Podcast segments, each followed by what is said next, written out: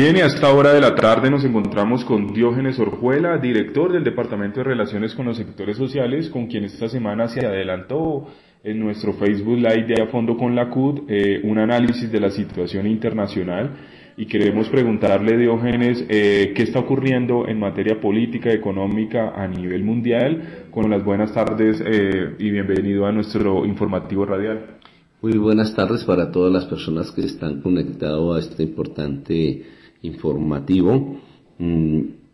diríamos lo que hay, hay nubes muy oscuras en todo el panorama internacional. Eh, eso quedó evidente en el Facebook Live que hicimos el pasado martes con, con importantísimos conocedores de ese, de ese tema que yo creo que nos permitieron concluir en, en, muchos asuntos.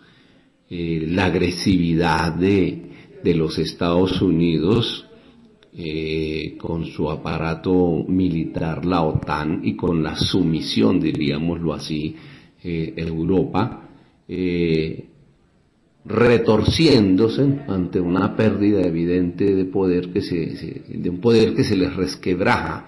en el contexto internacional, pero además el fortalecimiento de, bloques como, como los BRICS, Brasil, Rusia, China, India, Sudáfrica, eh, tienen una buena tajada de la población mundial, una muy buena tajada de el Producto Interno Bruto Mundial, pero además constituyen un bloque militarmente también muy fuerte, aunque entre ellos tengan muchísimas diferencias. Además, eh, como ha irrumpido fuertemente en el contexto internacional, eh, China y Rusia, es evidente que Estados Unidos está en esta posición agresiva para eh, contener competidores y evidentemente China, Rusia, el bloque de los BRICS le han constituido en un bloque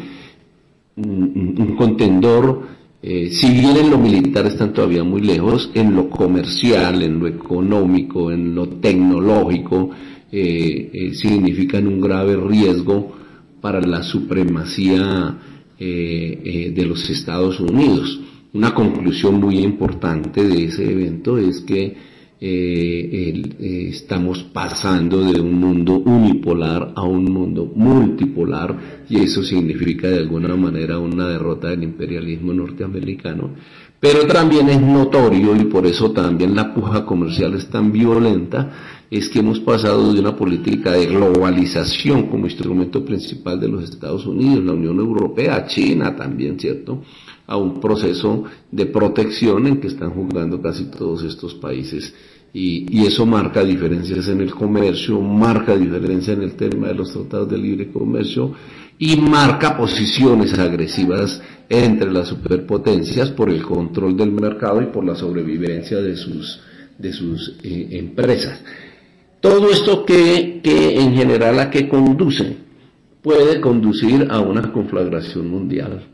Y en medio de una situación como la que está en Ucrania, que es otra conclusión que sale a flote muy claramente, es que lo que hay en Ucrania no es una guerra entre Ucrania y Rusia. Lo que hay en Ucrania es una guerra que provocada por la, por la agresividad de Estados Unidos, es una guerra en donde Estados Unidos mueve, está moviendo sus intereses, Rusia está defendiendo sus intereses estratégicos también,